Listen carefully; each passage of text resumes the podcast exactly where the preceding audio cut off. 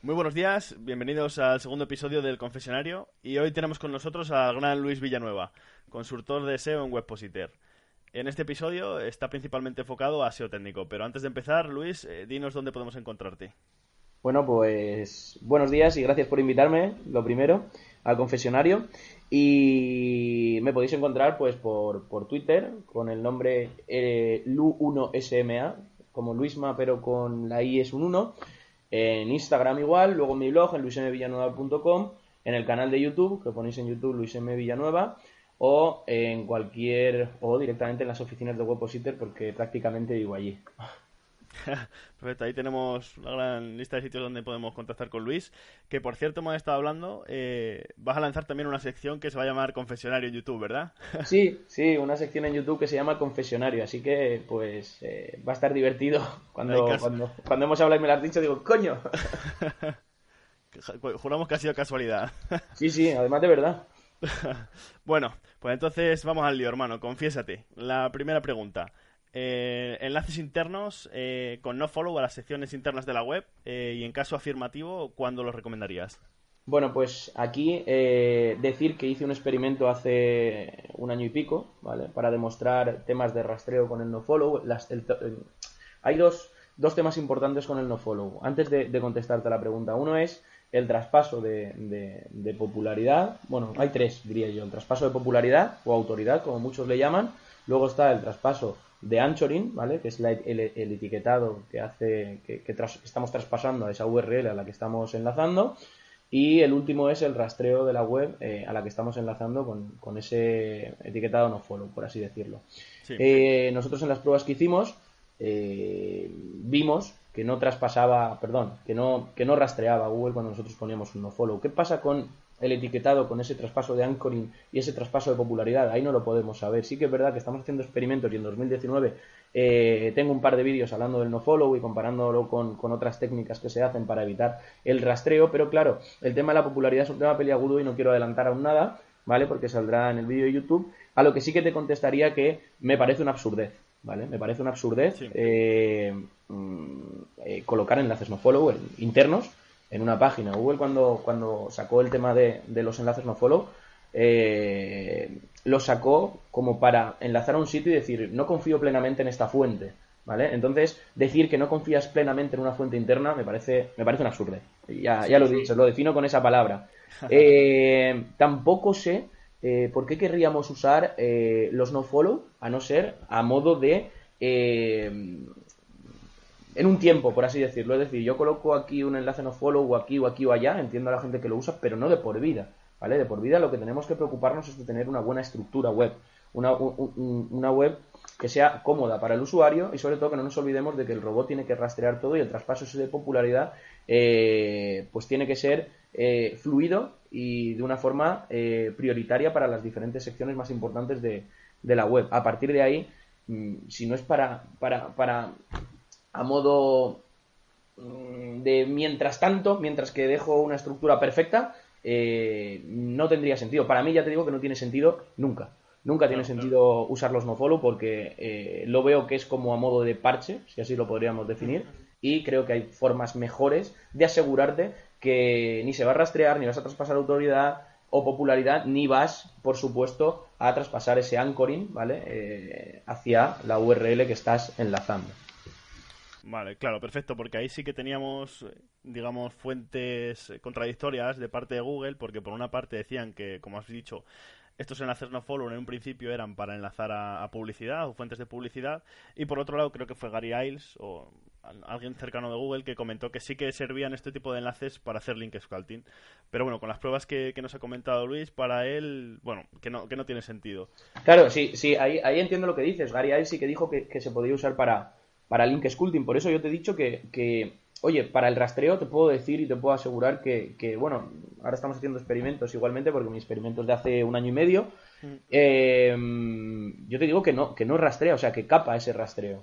Ahora bien, el tema de la popularidad y el traspaso de anchoring, que son otros dos temas importantes, eh, no lo puedo controlar de, ninguna forma, por así decirlo, y eh, estamos intentando hacer experimentos. Si nos lo dice Google, nos lo tendremos que creer, pero ¿y si no? Entonces, creo que hay métodos más fáciles eh, para enguarrar tu web, por así decirlo. Eh, porque para mí es que, ya te digo, lo veo, lo veo una, lo veo una sobre una chorrada el, el, utilizar el noforo. No sé en qué caso se haría internamente, ¿vale? Internamente. Ahora si me dices que estás enlazando a publicidad externa o afiliación o mm, banners de publicidad muy claros en tu web, evidentemente ahí sí que lo usaría. Pero la pregunta tuya va orientada todo al interno. Eso es. Vale, perfecto. Entonces, nada de enlaces internos con nofollow. La segunda pregunta, eh, ofuscación de enlaces, eh, pues los típicos enlaces a, cookies, avisos regales o determinados contenidos que de cara al SEO no, no vas a posicionar o porque sean contenido duplicado. Eh, ¿Recomendarías hacer estos enlaces ofuscados y cómo lo harías? Vuelvo a lo mismo. hace tiempo, también, hace año y medio así, yo saqué varios vídeos relacionados con la ofuscación, los métodos que teníamos de ofuscación. Luego está Lino Uruñuela, que también fue yo creo que el primero de los primeros en hablar, que yo conozca el primero en hablar de temas de ofuscación y en, enseñaros, y en enseñarnos a todos diferentes técnicas. Eh, a partir de ahí, el uso que se le dé eh, ya depende de cada uno. Yo te digo y te vuelvo a repetir lo mismo. Eh, política de privacidad, o sea, si el objetivo de la ofuscación es para ofuscar política de privacidad, aviso de cookies, la página de contacto y el sobre mí, por ejemplo, sobre nuestra empresa, vuelvo a la misma palabra de antes, lo veo otra absurdez, porque en un proyecto web, el que tú ofusques esos cuatro o cinco enlaces, eh, el impacto que vas a generar en el proyecto es cero, es nulo. Por lo tanto, eh, creo que hay cosas más importantes en las que invertir tu tiempo, eh, los recursos de ese proyecto, el dinero. Imagínate que estás con un proyecto de un cliente, en cuanto, si yo soy, tú tienes una web y yo soy tu consultor que te estoy llevando el proyecto, yo cada vez que abro la boca te estoy costando dinero en el sentido de ofúscame estos cuatro enlaces, pues ya necesitas un programador que te haga esa ofuscación, que te va a cobrar pasta, recursos, dinero, lo que yo he pedido, mi pérdida de tiempo, etc, etc, etc. Por lo tanto, eso lo veo una chorrada. Ahora, eh, te pongo un caso, que creo que lo dije eh, ya en algún sitio, eh, donde sí que yo he usado esa ofuscación, por ejemplo, en un portal vertical bastante grande, donde tenemos 600, 700 mil URLs después de hacer un trabajo de limpieza, pues aún tenemos eh, una, cosa que es mm, automática, que es que cuando tú entras en las fichas podemos coger, para explicarlo bien, ¿vale? Porque si no me lío, creo que, todo el mundo lo está visualizando como yo y no lo visualiza. Un portal vertical, 600.000, 700.000 URLs, se generan URLs de fichas todos los días y eh, imaginemos que tenemos la página home, luego los listados, ¿vale? Listados para poder seleccionar eh, ese anuncio y luego tenemos fichas de anuncios y luego tenemos fichas, por ejemplo, de teléfonos, ¿vale? ¿Por qué? Porque cada anuncio tiene un teléfono para llamar. Y luego tenemos listados de teléfonos, por ejemplo. ¿Vale? Entonces, ¿qué pasa? Que yo puedo tener un teléfono con diferentes anuncios. Desde cada ficha se está enlazando a ese teléfono. Ese teléfono tiene un listado, ¿vale? No sé si me, si me, si me estás siguiendo, con un listado de varias, de varias, de varios anuncios que tienen el mismo teléfono en común.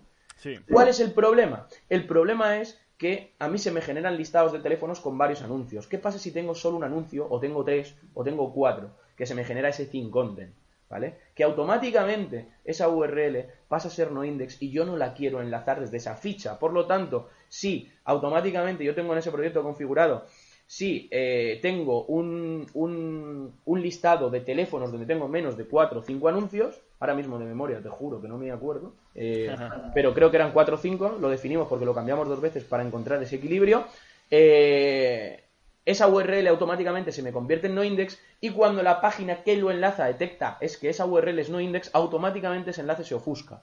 ¿Vale? Por lo tanto, ¿qué estás consiguiendo ahí? Ahí estás consiguiendo que tu página funcione de forma automática, de forma coherente y que esté viva, dinámica y que se mueva gracias a esa ofuscación. Por lo tanto, cuando tengo una ficha, lo que estoy consiguiendo ahí es cuando tengo un listado de teléfonos que es útil, lo enlazo, le traspaso popularidad y hago que se indexe y hago que Google lo rastree y lo encuentre rápidamente. Cuando no es útil, lo transformo en no index y no lo enlazo desde ningún sitio. Y por supuesto no lo añado en sitemaps. No sé si me explico. Sí, sí, Eso es una forma inteligente de usar la ofuscación a modo, volvemos a decir lo mismo, a modo de eh, mantenimiento, por así decirlo, de parche de, oye, que no es lo ideal, pero hay veces que en los proyectos, por la forma que tiene que, de ser, por cómo está programada la página, o por el modelo de negocio que tiene, o por esa captación de tráfico que queremos hacer, tenemos que hacerlo. ¿Es lo ideal? No. Pero hay veces que a diferentes, nos tenemos que enfrentar a diferentes situaciones y hay que ser inteligentes con las herramientas que tenemos. Eh, porque al final, el objetivo siempre, siempre, siempre dentro de, un proyecto es generar ese, ese negocio que el cliente está buscando o que el proyecto está buscando. Cuando se monta un proyecto lo que quiere es ganar dinero y punto.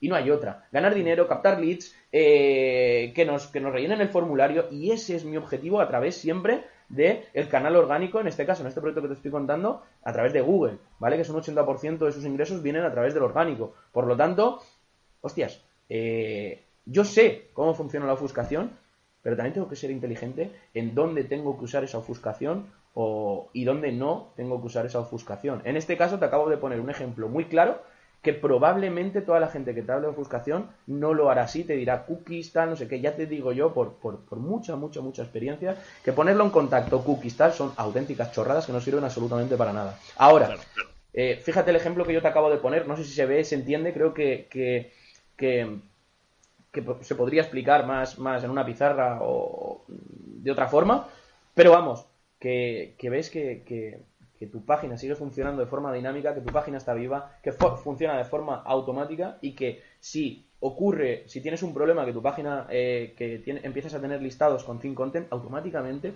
toda tu web funciona de tal manera que eh, esa página no se está indexando Google, no la está rastreando, no está pasando popularidad, etc, etc. Esa es la forma inteligente de usar la ofuscación. Porque sí que el usuario va a necesitar el teléfono, pero Google no necesita eh, ver ese listado que se me genera a través de ese teléfono porque tiene Think Content. Claro, sobre todo yo creo que es muy importante la parte que comentas, que son webs en las que se genera contenido de muy baja calidad y sobre todo que tienen muchísimas URLs. No nos vamos a ponerlo a hacer en, webs que a lo mejor tienen 100, 200 o incluso 1000 URLs porque tampoco tendría mucho sentido. Por supuesto, por supuesto que no, por supuesto que no. Y aquí entramos en un debate que yo voy a sacar un vídeo que es el tema de eh, la gente muchas veces tiene páginas de 1000, 2000 URLs y dice, no, es que estoy trabajando el crowd budget y, me ha funcionado y me ha subido. No, tú no has trabajado el crowd budget, tú simplemente lo que has hecho es una distribución inteligente de esa popularidad. Has quitado enlaces de un sitio y has hecho un PageRank Sculpting eh, manual y de campo, por así decirlo. Lo que pasa es que se confunde porque hay una línea muy fina que separa mejorar el rastreo con mejorar la popularidad. Si mejoras el rastreo significa que te estás cargando un montón de URLs o que estás bloqueando, etcétera, etcétera, y que estás dejando de enlazar y cuando estás mejorando el traspaso de popularidad de forma inteligente y a zonas prioritarias para que se distribuya perfecto, más o menos estás haciendo algo similar, pero de esto ya ya sacaré, ya sacaré un vídeo. En resumen, si tienes una página de menos de 50.000 URLs, incluso de menos de 100.000, despreocúpate de los budget, despreocúpate de las y despreocúpate de todo ese tipo de cosas que, que para esos proyectos son chorradas. Son chorradas y esos proyectos tienen cosas muchísimo más importantes que hacer como contenido, link building, eh, enlazado interno, etc, etc, etc. Completamente de acuerdo con Luis y además con el ejemplo que has puesto ha quedado bien claro. Vamos eh, por la tercera por la tercera pregunta sería, bueno, bastante similar de la línea de las anteriores, sería permitir el rastreo y la indexación de paginaciones, ya sea paginaciones en blogs o paginaciones en e-commerce eh, o incluso filtros. Eh, ¿Cuándo sí lo recomendarías y cuándo no? Sí, mm, vamos a ver. Al final, eh, te iba a decir depende, pero prefiero ponerte porque es la realidad, ¿vale? No hay ningún proyecto igual, porque todo se trabaja en base a las necesidades de ese proyecto y en base a los objetivos de ese proyecto y sobre todo en base a la estrategia que traces eh, para ese proyecto y que esté, por supuesto, alineada con, la estrategia global de ese negocio en este caso. ¿vale? Ahora, por ejemplo, estamos trabajando con una cadena hotelera muy importante y es muy importante alinear toda la estrategia de SEO con la estrategia de, general de marketing y de objetivos que tienen. Entonces, por eso, por eso te digo ese depende. Ahora bien, en algo tan, tan sencillo, ¿vale? Como las paginaciones, porque a veces nos, se nos va la olla y pensamos que es, que es todo muy complicado, pero muchas veces es, es tan sencillo como aplicar la lógica te diría que siempre que sea relevante y que quiera indexar lo que hay en esas paginaciones posteriores, las paginaciones se tienen que indexar y se tienen que rastrear. O sea, no es que se tengan que indexar. ¿A qué llamamos indexar? A no ponerle un no index. Las paginaciones, está en la documentación de Google, hay que ponerle rel next, rel prep, y poco más, y ya está. Es que no, es que no hay más. Eh, ahí, ahí te lo pone bien claro y a partir de ahí a correr, que te las indexa Google, fenomenal, que no. El objetivo es que Google rastree toda esa información eh, de forma fluida. Y ya está. No hay más. A veces nos creemos, por ejemplo, que tengo una paginación de 50, de 50 páginas, por así decirlo, y que cuando estoy en la página 3 es que estoy a tercer nivel de profundidad. Pues no, pues a lo mejor estás a un, a un, a un nivel 2. ¿Por qué? Porque en la misma URL central te cabe 1, 2, 3, 4, hasta 6 eh, enlaces a las 6 primeras paginaciones y luego ya te pone y siguientes. Entonces, Eso también hay que controlarlo. El, el número de la paginación no te define el nivel de profundidad, que ahí hay otra confusión bastante interesante. Claro, yo también sobre todo veo que es necesario el rastreo de esas paginaciones, porque hay gente que incluso lo capa por el robots y demás. Es, sobre todo en un e-commerce que tenga muchos productos, si se actualizan muy constantes, va a llegar un punto que incluso los robots no puedan llegar a ver determinados productos y no lleguen a indexar. Claro, y además fíjate que te, digo yo dos, dos, dos, temas importantes, ¿vale? Si esos, si esos, eh, si esos, si esos productos son interesantes, tienen un mínimo de búsquedas, eh, sabemos que la gente lo busca, que en los casos eh, normales, estándar, es así. Mm. Ya no solo porque quieres que se posicionen esos documentos, ya no solo porque Google quieres que rastree esa, esas, esas URLs que complementan a tu categoría, sino porque el tener URLs rastreables, ¿vale? Que están colgando de una marca, por ejemplo, nosotros tenemos comprobado que yo tengo una marca, imagínate, eh, pulseras X marca, y yo le cuelgo todos los modelos que tiene esa marca, o por lo menos los modelos más relevantes, y permito ese rastreo, eh, al final, y, están enlazados desde, desde, esa categoría central que son pulseras de X marca, y luego tengo esos modelos, al final hace que tengas un mejor posicionamiento en esa marca. Bien, porque Google está rastreando un contenido totalmente complementario, un contenido completamente semántico, y porque Google sabe que no solo estoy respondiendo a la búsqueda de eh, pulseras más marca, sino una vez que un usuario entra en mi web y ha buscado pulseras más marca, eh, se hará otras preguntas futuras, como por ejemplo, vale, ¿y ahora cuál es el modelo que yo necesito de todos estos que hay? O entre todos estos modelos voy a escoger el mío. Eh, yo estoy haciendo un, enlazado descendente, ¿vale? Que es desde la categoría hacia abajo, pero luego no me estoy fijando que lo que estoy haciendo es un enlazado ascendente. El enlazado ascendente se puede hacer de muchas formas, pero la manera estándar es mediante breadcrumbs. Además, eso lo que te va a permitir es que tengas un, un perfil de enlaces mucho, hablando del inbuilding, mucho más naturalizado, porque es mucho más común enlazar a un modelo enlazar a un artículo final que a una categoría que es mucho más cantoso, por así decirlo. Y puedes jugar mucho más con el anchoring y con la naturalidad. Al final siempre lo tienes enlazado desde un primer nivel, que son las breadcrumbs, incluso desde el menú, y puedes hacer un montón de juegos si lo piensas bien. Ya te digo, la diferencia entre tener una, una, una categoría que está, eh, que, está funcionando bien y que le estás tirando en, enlaces, link building, y otra exactamente igual, que también le estás tirando link building, está funcionando igual de bien, pero tiene diferentes modelos o los más importantes colgando de ahí, eh, funciona mucho mejor la que tiene la que tiene esos modelos colgando de ahí. Tenemos varias pruebas y, una está en el blog, por ejemplo, de, en el blog de Ruben Ranking tiene, tiene un ejemplo de un proyecto muy claro donde se hizo así y subió el posicionamiento de, de, hostias, es que estas categorías no suben. Vale, voy a colgarle los modelos más importantes de esta categoría, para arriba. Sin sentido, pero a la vez tiene mucho sentido. Por eso digo que el SEO cada vez es más lógico y, cada vez es, es, es, más aplicar esa, esa lógica. Al final estás ayudando al usuario. Si el usuario entra en esa categoría y no tiene nada, ¿vale? O está escapándole al robot, que al final es el que te está ponderando junto con el usuario eh, para aumentarte las posiciones, está escapando ese acceso para que vea esa información que es realmente relevante, no tiene sentido. Ahora me dices, oye, no, yo es que estoy jugando con, con dropshipping y y todos estos productos no son relevantes, nadie los busca, etc, etc, etc. Oye, pues sí, puedes escapar la paginación si quieres, o directamente puedes dejarte de, de mierdar la web y puedes poner un, un, botón con carga síncrona de scroll infinito y acabas antes, te queda más chulo, es más cómodo para el usuario y la navegación en móvil es más fluida y mucho mejor. ¿Vale? O sea que formas hay mucho mejores que bloquear en robots. Esto se hacía antes, pero se ve que la gente se queda en la, en, en la antigüedad. Ya, sí, yo sobre todo creo que estoy viendo últimamente, eh, a lo mejor sobre optimizar no es la palabra, creo, eh, están haciendo demasiadas cosas eh, que al fin y al cabo no son positivas de cara a Google y, por así decirlo, yo lo llamaría sobre optimizar, es decir, acciones que intentan, por hacerlo, por capar el presupuesto de rastreo y mejorarlo, mejorar el presupuesto de, rastreo en la web, pero al fin y al cabo le está perjudicando a la web. Claro, si es que al final el, el, el 90% de las webs no necesitan hacer eso. Hmm. El 90% es que no necesitan hacer eso. Te lo digo porque te juro que he aplicado 250.000 locuras en 250.000 webs diferentes. He trabajado el enlazado interno de una forma de otra, para aquí, para allá, de forma automatizada, de forma escalable, de forma... Ta, He trabajado el bloqueo en webs pequeñas, el bloqueo, o sea, eh, eh, el habla en webs pequeñas, en webs medianas, en webs grandes. He, trabajado ya todo tipo de locuras que se me han ocurrido y que me, eh, y que me he ofuscado, mira, nunca mejor dicho, me he ofuscado yo solo. me he centrado, esto tiene que salir y, tiene, y al final no sale porque son cosas que son para webs más grandes o son cosas que no van a aportar nada en ese proyecto. Lo que tenemos que tener en cuenta es las necesidades del proyecto que tiene el proyecto de cara a conseguir el objetivo que tiene. A partir de ahí, Lo primero que yo puedo hacer, fíjate qué, chorrada, yo tengo cinco proyectos que me, que me pueden llegar y en uno lo primero que puedo hacer, es decir, lo más importante en este proyecto es hacerle enlaces.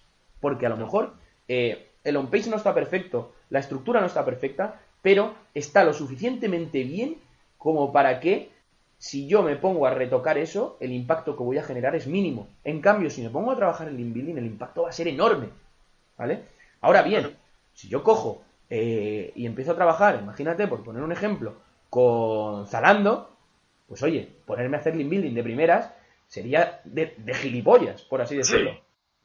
Entonces, claro, pues esto es un mundo a lo mejor a una le trabajas mm, el link building, a otra le trabajas los contenidos, a otra le trabajas el limpiarle un montón de URLs que tiene además de mierda, que no está controlado, que tiene filtros, que tiene parámetros, etc, etc, que ahí estarías trabajando una media de mm, mm, mejorar el rastreo y la indexación y mejorar ese traspaso de popularidad, oye, y a lo mejor a otra lo que estás haciendo es ampliarle esa arquitectura y esa estructura para mejorar su posicionamiento para que tanto Google como los usuarios tengan toda la información que necesitan eh, de mi catálogo, por ejemplo, si fuera un comercio electrónico.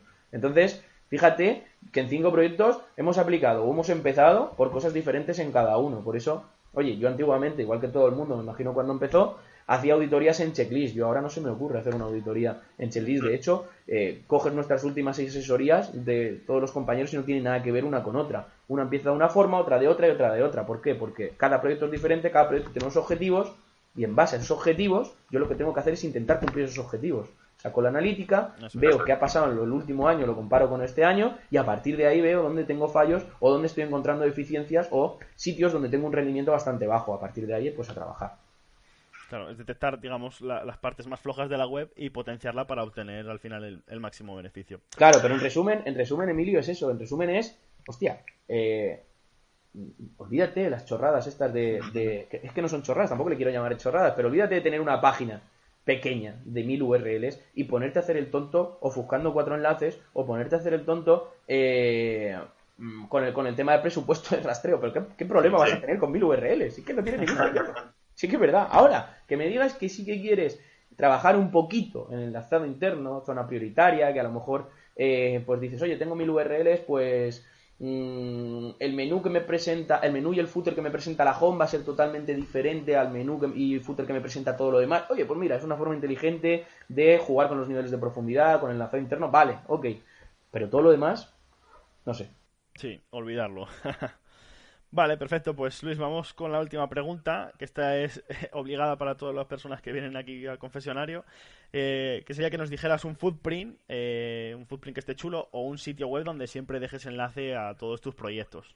Pues mira, la verdad es que no me complico mucho, ¿vale? Y, llevo un... ¿Qué llevo? Mm, llevaré seis meses que, estoy trabajando también eh, nichos, ¿vale? Que hacía mucho, mucho, mucho tiempo que no que no trabajaba nichos, te podría decir 5 o 6 años, ¿vale? Joder.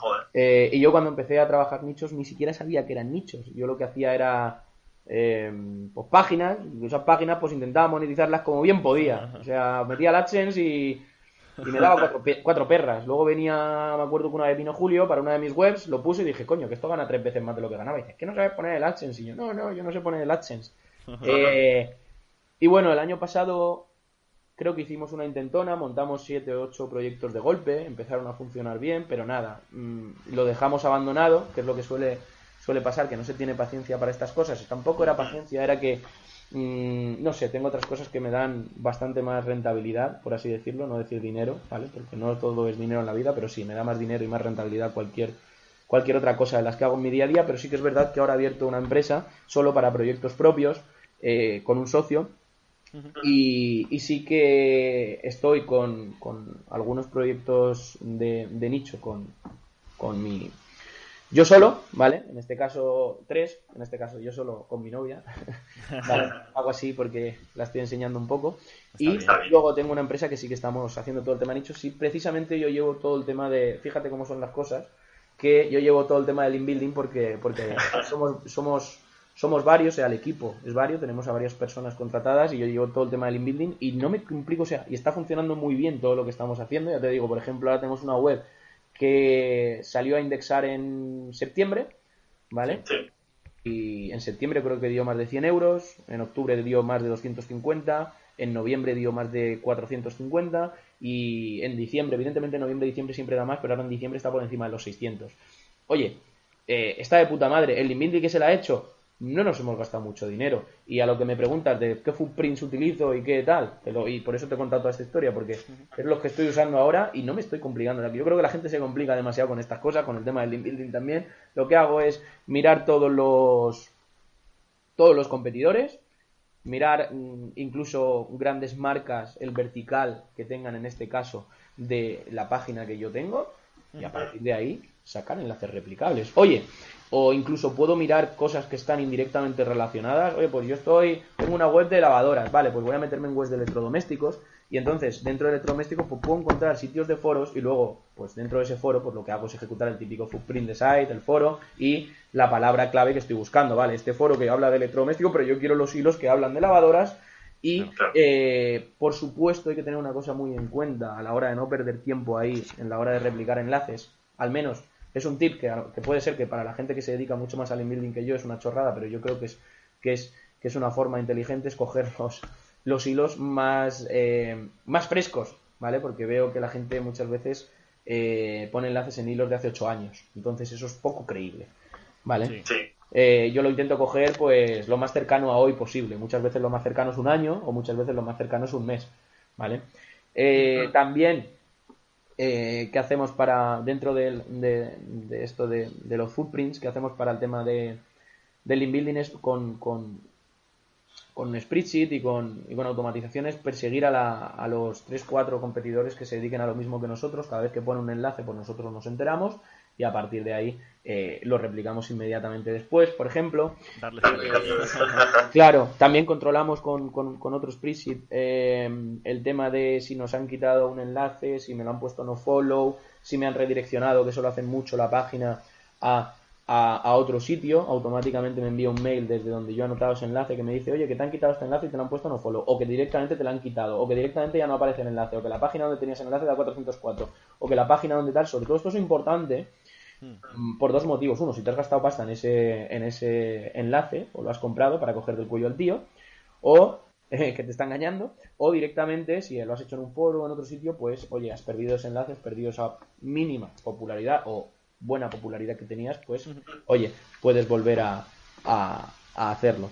Así que nada, bueno, creo que son buenos tips. No me voy a enrollar más con el link building porque ya te digo que es una cosa que, estoy trabajando ahora bastante y que tenía eh, la había dejado, ¿vale? Porque los, últimos dos años ya te digo que eran proyectos eh, muy grandes y que no requerían, por supuesto, no requerían nada del inbuilding.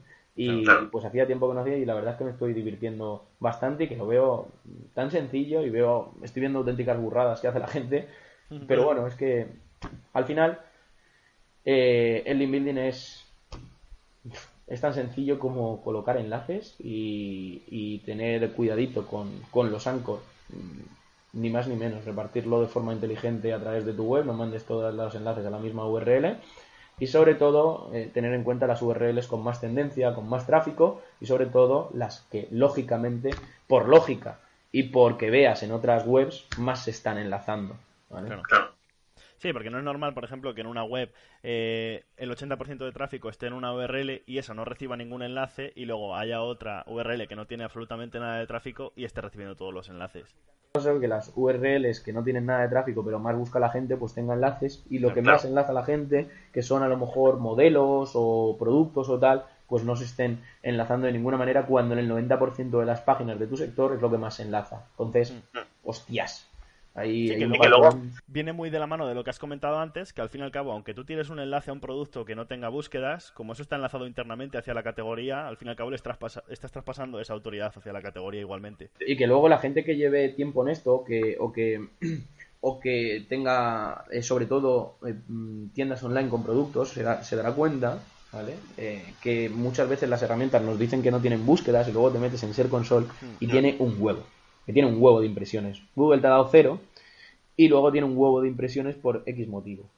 Luego, a lo mejor te metes a los meses en, el planificador de Google AdWords, en Keyword to en cualquier otra herramienta que, uséis, y ya te da esas búsquedas, pero al principio no te las daba. Sobre todo eso pasa con productos nuevos o productos de reciente eh, que han salido recientemente, que te están dando siempre cero, y tú dices, hostia, pues no voy a trabajar esto porque me da cero, tal. No, no, cuidado, en cuanto lo metes en Ser Console y en cuanto empieza a coger un poquito de tracción, verás cómo empiezan a subir las impresiones y dices, hostia, estoy en página 2 y tengo 400 impresiones, está divertida la cosa. Imagínate que estoy en página 1, que estoy top 5 o como esté. Pues entonces ahí, ahí ya cambia. O sea, tampoco hay que fiarse mucho del volumen de búsqueda y, y, ver un poco más allá, ¿vale? Que para eso tenemos herramientas gratuitas como en este caso son Ser Console. Claro. Sí, sí, muy importante eso sobre todo lo que, lo que dices de productos nuevos, que no lo descartes aunque no tenga búsquedas en un principio, porque es, posible que con el tiempo sí que te las muestre y una vez que esté posicionando vayas a recibir clics y muchas impresiones. Justo. Pues Luis, eh, muchísimas gracias eh, por venir al confesionario eh, y nada, por el poder que me ha sido otorgado, yo te absuelvo en el nombre de Google. Puedes posicionar en paz. me lo pasa súper bien, Emilio. No dejes de hacerlo porque es súper divertido y ya te digo que yo oigo todos, todos los podcasts y por supuesto este será otro que me tocará oír. Al final no voy a dormir, macho. Entre tanto, pues... Genial. Y que además son todos interesantes, no voy a dormir porque me lo pongo por la noche y digo, joder, uno, uno, uno otro, otro, otro. Por hacerlo en días diferentes y así es como las series. Entre podcasts y al final eh, la, eh, la, versión que vas a sacar tú en YouTube, bueno, la serie que vas a sacar en YouTube, no vas a tener tiempo. Siempre va a que hacer el hueco. Bueno, pues Luis, muchísimas gracias. Nada, gracias a ti por invitarme y por, por dejarme hablar. Venga, un saludo. Un abrazo.